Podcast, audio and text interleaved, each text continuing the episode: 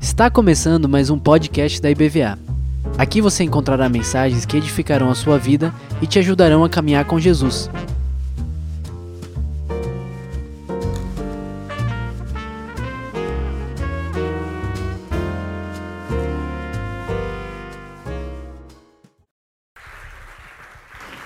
Como diz esse irmão querido, eita glória, aleluia.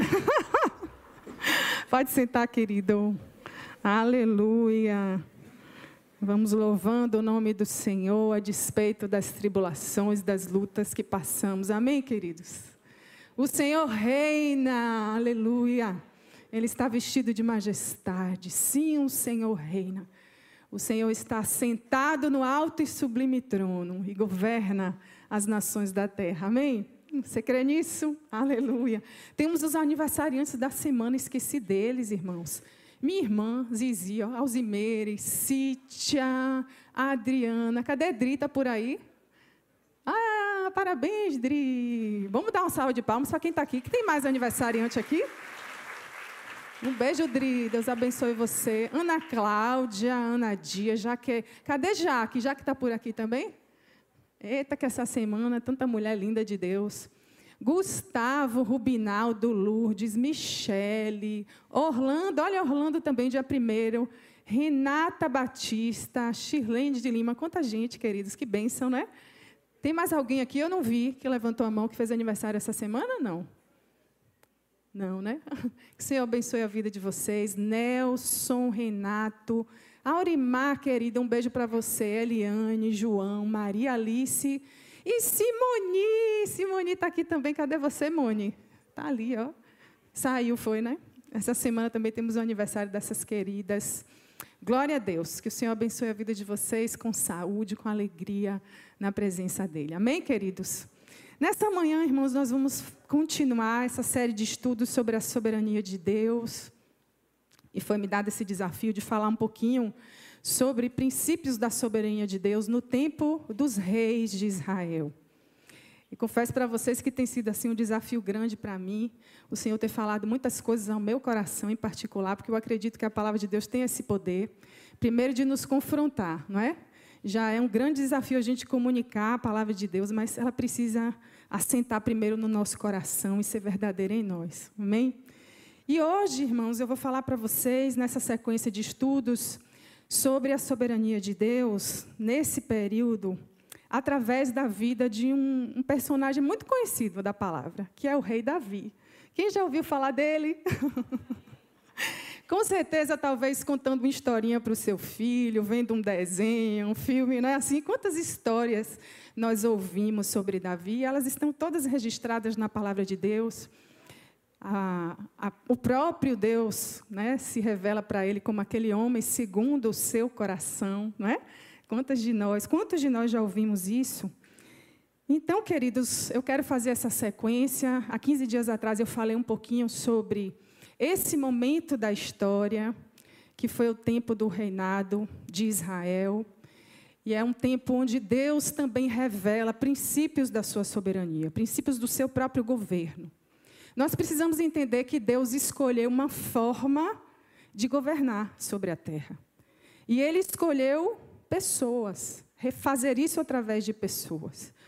E Ele deu a esse ser humano regras, princípios para que esse homem pudesse então viver sobre a terra.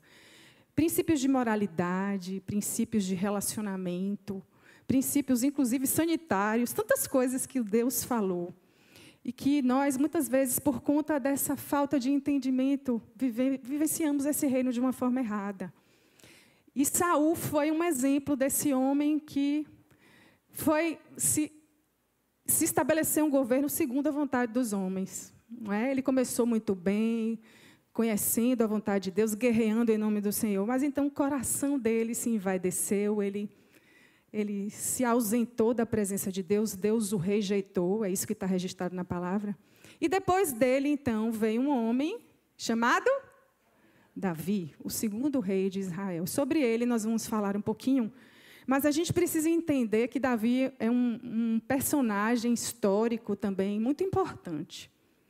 Porque ele fala não só desse exercício de governo durante um tempo na história, mas ele representa uma figura, um tipo da pessoa do nosso Senhor Jesus Cristo.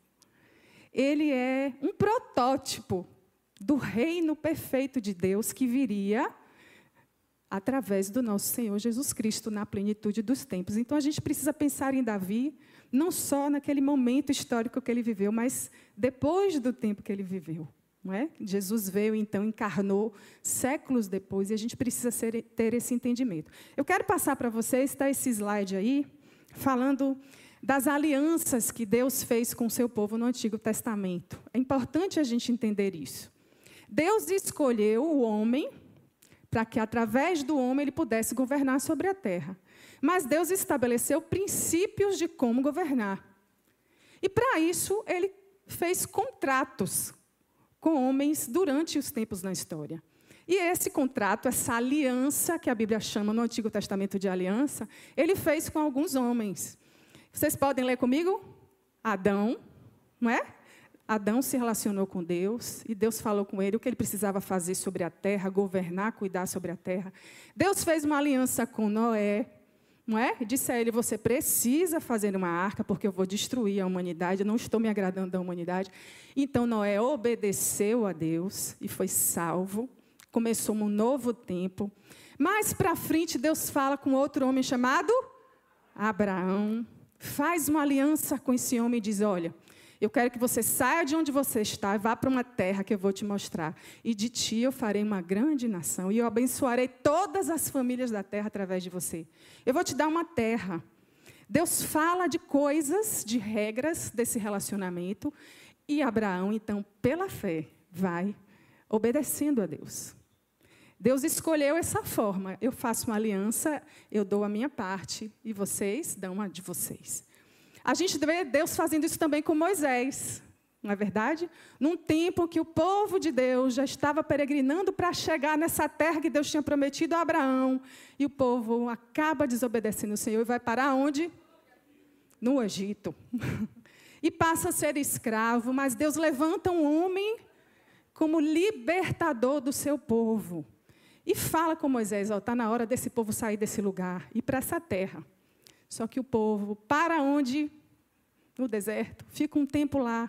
E Deus, então, conversando com Moisés, se relacionando com Moisés, vai dizer: Olha, Moisés, eu quero dar para você instruções de como esse povo, quando esse povo chegar na terra que eu, que eu prometi para eles, eles precisam ter uma moralidade, uma forma de se organizar socialmente, uma forma de se relacionar com os outros povos ao redor. E Deus então dá alguns códigos para Moisés morais, cerimoniais, que estão lá no livro de Deuteronômio. Então, queridos, nesse tempo na história, muito tempo depois de Moisés, Deus faz uma aliança com Davi. Deus faz uma aliança com Davi. É lindo ver isso na palavra de Deus, irmãos. Então, e Davi, ele vai então representar o governo de Deus. É como se ele encarnasse a personalidade de Deus. E existem alguns princípios desse reino de Deus que vão se manifestar através da vida de Davi. E é sobre isso que nós vamos falar nessa manhã. Amém? Deu para fazer um resumo nesse tempo? Agora, nesse tempo em que Davi estava para ser ungido, o povo de Deus já tinha saído do Egito, já estava assentado sobre a terra de Israel, mas eles estavam ainda organizados em tribos. Existiam juízes sobre cada tribo, homens que Deus havia escolhido para ajudar, para julgar as causas do seu povo, segundo o conselho que ele tinha dado para Moisés. O povo estava assim. Só que o povo resolve pedir um rei a Deus. Eles não queriam mais viver daquele jeito. E o Senhor, então, permite que o povo tenha um rei. E agora Deus escolheu um rei para o seu povo, que era o rei Davi, nesse tempo na história. E através de Davi, ele vai nos ensinar princípios da sua soberania. Quando a gente pensa sobre a soberania de Deus, o que é que você imagina? É uma palavra forte, grande, né? Soberania. Eu, eu imagino alguém controlando todas as coisas, alguém pensando na história com começo, meio e fim, alguém que tem o um controle de tudo. essa ideia desse atributo de Deus. A soberania é um atributo de Deus, da existência do próprio Deus. E essa soberania se manifesta através de um governo humano instituído. Existem, então, alguns princípios que Davi, vivenciando esse governo autorizado por Deus, esses princípios são eternos, irmãos, porque os princípios de Deus são absolutos. Os métodos que nós usamos para viver os princípios são moduláveis, mudam, mas os princípios são absolutos.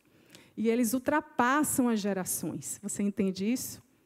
Então eu quero que você pense comigo sobre um primeiro princípio que nós podemos observar na vida de Davi. Eu vou fazer uma introdução falando de Davi e falando de Jesus. Imagine que Davi é essa figura que demonstra quem viria depois dele, tá? Então não pense só na figura dele, mas um princípio importante Ainda mais no contexto, queridos, que nós estamos vivendo, eu quero que você guarde isso, essa primeira lição. No reino de Deus, é Ele quem escolhe quem governa. É Deus quem escolhe. Essa experiência de Saul, não é? a experiência anterior a Davi, nos mostra o que é o povo escolher um governante. Qual foi o desfecho daquilo? Aquele homem acabou bastante mal. Mas quando Deus ele resolve escolher alguém, é Ele quem resolve. Porque Ele consegue perceber não só a aparência de alguém que vai liderar um povo. Ele vê o que está no coração. Deus tinha estabelecido alguns princípios sobre essas pessoas que iriam governar sobre Israel naquele tempo. E esses princípios estão registrados lá em Deuteronômio, como eu falei para você. Está aí nesse texto, Deuteronômio capítulo 17. Deus falando com Moisés: olha, quando esse tempo chegar, esses homens que vão ser colocados para exercer autoridade sobre meu povo, eles deverão ser no meio de vocês. Ele não pode ser um estrangeiro. Ele deve ser alguém da sua linhagem, do meio de Israel. E depois ele fala coisas tipo: ele não pode ser muito dado a mulheres, ele não pode ser muito dado a riqueza. Ele tem que conhecer a minha lei e observar a minha lei. Registrar no coração, visitar essa lei todos os dias, para que ele não venha se desviar. O seu coração não venha se desviar da minha palavra. Então, todo esse registro está ali. Então, queridos, acontece um momento histórico em que Davi é ungido pelo profeta Samuel. Samuel foi esse homem que foi um dos juízes, né, o último dos juízes, e também funcionava como profeta no meio do povo de Deus. E olhe o que o texto de 1 Samuel, capítulo 16, fala. Vamos ler comigo? Então disse o Senhor a Samuel: Até quando terás dó de Saul, havendo-o eu rejeitado, para que não reine sobre Israel? Enche um chifre de azeite e vem. Enviar-te-ei a Jessé, o belemita, porque dentre os seus filhos me tenham provido de um rei. Esse profeta Samuel, ele representava a autoridade de Deus sobre o seu povo. E Deus falou com ele: ó, não tenha mais dó de Saul. Eu rejeitei, agora está na hora de vir outra pessoa. Pegue um chifre de azeite e vá na casa de Jessé. E ele prontamente vai fazer isso. E olha que interessante. Ele entra na casa de Jessé, né, de Belém. Lembra de onde Jesus veio? De Belém. Não é? A capital de Judá, Belém de Judá. Ele vai na casa de um homem chamado Jessé. Chega lá, procura logo os mais fortes, ó, quem são seus filhos? Aí aparece Eliabe, aparece outros filhos mais formosos, guerreiros. E o Senhor vai dizendo ao Samuel: não é esse, não é esse. E por fim acabaram os filhos, e ele disse: Jessé, tem mais algum? e aí esse texto fala isso. Né? E tinha. E ele estava por onde? A Bíblia diz que ele estava cuidando das ovelhas de seu pai. Ele estava ali ocupado com esse ofício. Então, ele manda chamar. Vamos ler o texto? 1 Samuel 16, 12 e 13. Então mandou chamá-lo e fê-lo entrar. e era ruivo e formoso de semblante e de boa aparência. E disse o Senhor: Levanta-te e unge-o, porque é este mesmo. Então Samuel tomou o chifre de azeite e ungiu no meio dos seus irmãos. E desde aquele dia em diante, o Espírito do Senhor se apoderou de Davi. Então Samuel se levantou e voltou a ramar. Olha que lindo, irmãos. Deus separou, Deus ungiu aquele homem. No meio de uma família, no meio dos seus irmãos, ele estava ocupado com os ofícios de seu pai. E Deus disse: É esse. Quando Deus separa alguém para exercer autoridade, para governar, ele faz assim, irmãos. É no meio do seu povo. É segundo o seu conselho, segundo a confirmação dos profetas.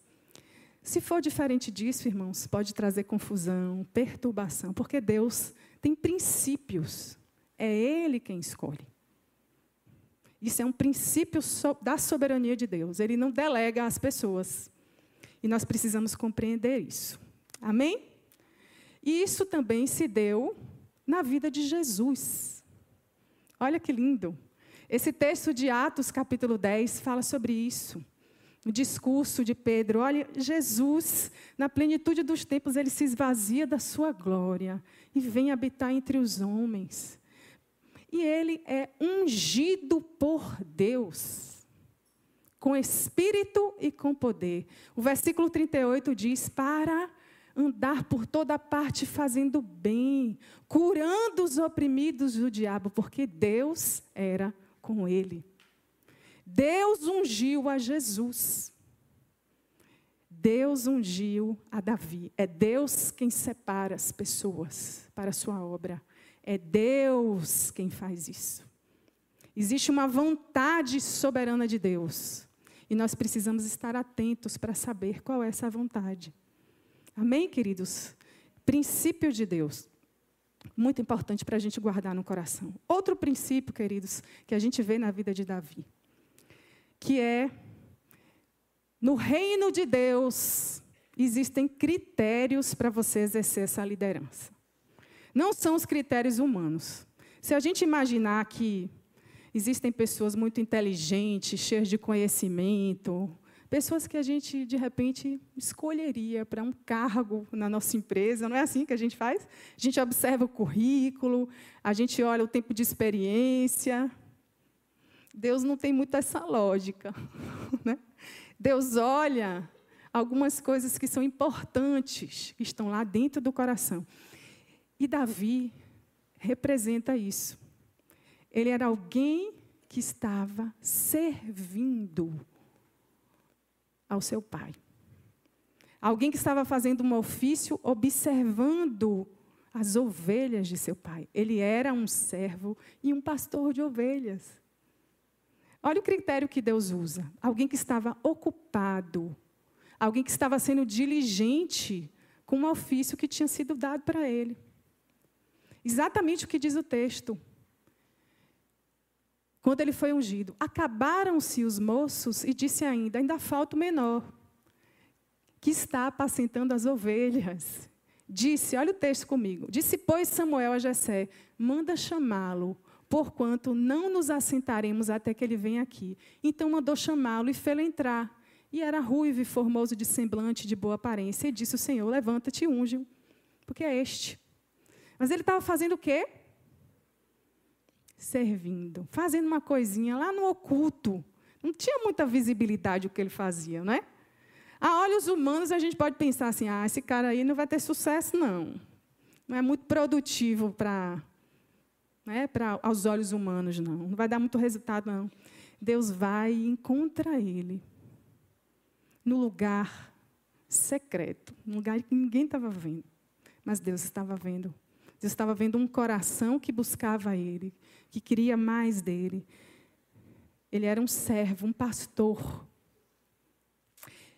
Tem um episódio também na Bíblia, ainda nesse capítulo, que fala que Saul, quando ele rejeitou quando foi rejeitado pelo Senhor, ele começou a se rebelar contra Deus. A palavra de Deus diz que um espírito maligno se apodera de Saul e ele passa a ser atormentado por esse espírito. Então, ele precisava ser acalmado. E algum dos servos de Saul diz assim: Olha, tem lá um belemita, filho de Jessé, que toca harpa. Chama ele lá. E o que é que acontece? Saul vai, vai. E esse texto fala disso. Assim Davi veio a Saul e esteve perante ele e o amou muito e foi seu pajem de armas. Olha, ele vai se tornando alguém também adestrado na guerra. Então Saul mandou dizer a Jessé: Deixe estar Davi perante mim, pois achou graça em meus olhos. E sucedia que quando o espírito mal da parte de Deus vinha sobre Saul, Davi tomava a harpa e tocava com a sua mão.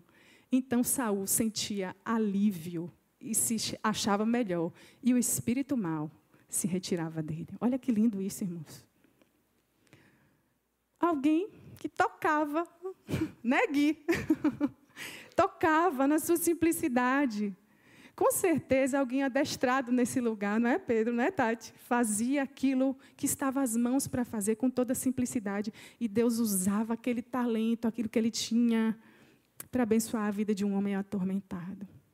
O critério que Deus usa não é o nosso critério, irmãos. Deus tem os seus critérios para estabelecer uma liderança, uma autoridade, porque Deus vê aquilo que nós não podemos ver. Deus estava se agradando de Davi pela sua diligência, pelo seu serviço, pela sua fidelidade, mesmo tocando uma harpa. Então, talvez você olhe para a sua vida hoje e pense assim: poxa, o que eu tenho é tão pequeno. Ninguém está vendo. Às vezes a gente fica assim, né? Pô, ninguém reconhece isso. Às vezes é uma mamãe lá, de madrugada, amamentando um filho. Às vezes é você lavando um prato. Às vezes é você se calando engolindo um sapo. Você está ali servindo, sendo posicionada por Deus no lugar onde Ele te colocou, mas sendo fiel ao Senhor. O Senhor honra, irmãos, essas coisas. Deus está interessado no nosso coração, não na nossa performance. Claro que existe a performance com o tempo, mas Deus viu o que ninguém viu. Porque Deus tem critérios muito diferentes. Ele escolhe, ele fala como se exerce essa liderança. Isso fala para nós também na igreja, irmãos. Nós precisamos entender que todo dom que o Senhor nos dá, todo talento que Ele nos acrescenta, é para servir. Não é para receber reconhecimento, não é para ostentar no peito, é para servir os santos, é para servir as pessoas, para que o reino de Deus cresça e que ele diminua e que a gente, o que a gente diminua e que ele cresça. Então, uma lógica de Deus para exercer qualquer autoridade, irmãos, é essa. Amém? Nós precisamos entender e não vamos inverter esse princípio. Foi assim também com Jesus. Olha, Davi prefigurando a pessoa do Senhor Jesus. Jesus, quando estava no meio da multidão, o que é que Jesus fazia? Curava, libertava, Jesus foi aquele que, assentado à mesa com os seus discípulos, lavou os pés dos seus discípulos e disse assim: ó, Eu não desci aqui para fazer a minha vontade, para ter gente para né, bater palma para mim. Eu vim aqui para fazer a vontade daquele que me enviou. Eu vim para servir. Outro texto diz isso, para dar a minha vida em resgate de muitos. Jesus veio dar. Não foi a lógica de receber aplauso. Jesus veio se dar. Essa é a lógica da liderança no reino de Deus. Jesus foi um bom pastor. Coisa linda, irmãos. Esse texto, eu amo esse texto de João 10. Fala desse Jesus. Ele diz: Eu sou o bom pastor e conheço as minhas ovelhas. E das minhas sou conhecido. Assim como o Pai me conhece a mim, também eu conheço o Pai e dou uma minha vida pelas minhas ovelhas. Ele dá, ele serve. É isso que Jesus fez. E eu ainda tenho outras ovelhas que não são desse aprisco. Também me convém agregar estas, e elas ouvirão a minha voz. E haverá um rebanho e um pastor. Por isso o Pai me ama, porque dou a minha vida para tornar a tomá-la. Jesus, o bom pastor. Você conhece a voz do bom pastor que dá vida por você, que te ensina isso, dar a vida. Porque aquele que se apegar à sua própria vida vai perder, mas aquele que der a sua vida vai achar. Esse é o princípio do reino de Deus, para qualquer exercício de liderança, irmãos. Isso fala da nossa paternidade, da nossa maternidade, da nossa filiação, dos nossos relacionamentos no trabalho, dos nossos relacionamentos ministeriais. A lógica do reino de Deus não é a lógica do mundo. A lógica é o serviço, é o pastoreio. Jesus estabeleceu um reino a partir das pessoas. Jesus avança o seu reino, implanta o seu reino através de pessoas. E ele está interessado em pessoas. Ele não está interessado em prédios, em organizações, em palácios, em discussões. Ele está interessado em pessoas. Por isso que a gente precisa pensar muito sobre o que a gente fala, sobre o nosso testemunho, em todos os lugares onde a gente está. Porque com certeza você é líder de alguma coisa, não é, meu irmão? Se você tem que começar como sendo líder de si mesmo, não é? E aprender a dominar a sua língua, a ter uma postura coerente com o seu discurso. Mas o princípio do reino de Deus para exercício